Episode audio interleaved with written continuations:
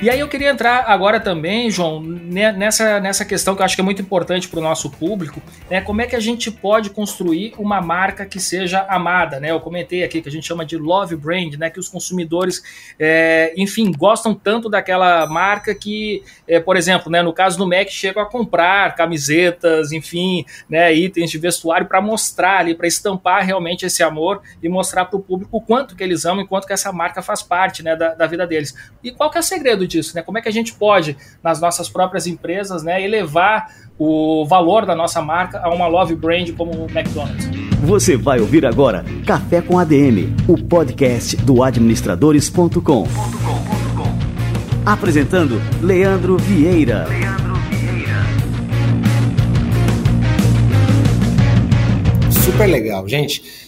Quando a gente fala de amor, e eu estou falando da marca do amo muito tudo isso, a gente está falando de um sentimento que você sente por pessoas, não por coisas. Ainda que a gente fale, ah, eu amo sorvete, eu amo a minha cama, eu amo tomar banho, não sei, coisas que você possa dizer. Na verdade, o sentimento genuíno de amor que a gente tem, ele é muito mais conectado quando a gente fala com pessoas. Então, para que uma marca consiga chegar a um nível de ter uma relação de intimidade desse tipo, é importante que os clientes vejam a sua marca numa relação pessoal e não numa relação com uma coisa, com um objeto, com um produto.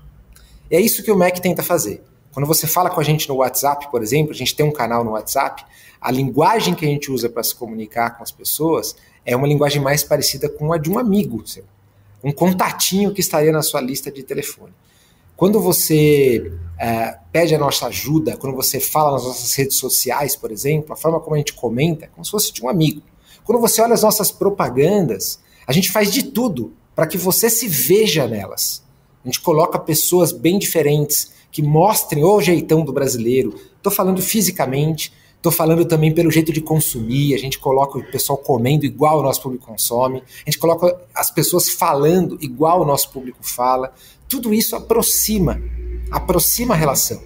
A gente usa muito o que a gente chama de insights, que são as verdades dos nossos clientes. A gente coleta em pesquisas coisas que saem da boca dos nossos clientes para mostrar para eles o quanto a gente está ligado neles. Por exemplo, a gente não fala que a gente está aqui simplesmente para satisfazer as suas vontades.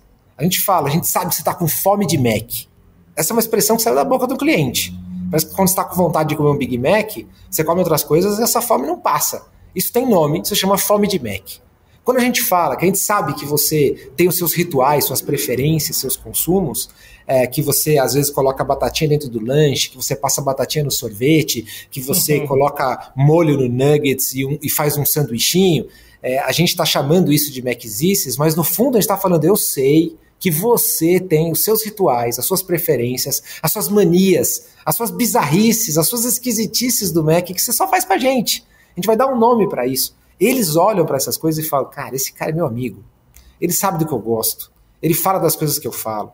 Quando a gente patrocina um Lollapalooza, um Big Brother, a gente está indo em coisas que o nosso cliente gosta, fazendo parte da conversa com ele. A gente não está lá para interromper o entretenimento dele, para atrapalhar. A gente está lá para falar: olha, aquilo que você gosta, sobre aquilo que você está falando, a gente está sentado na mesma mesa. A gente está participando da mesma conversa. O que você está dando risada, a gente está dando risada. Aquilo que você está é, olhando, a gente está olhando. E isso aproxima. A marca vai se tornando um amigo e vai construindo uma relação mais pessoal. Agora, por último, eu não posso deixar de falar que o serviço também é muito importante. Hoje a gente atende 2 milhões de clientes por dia no Brasil.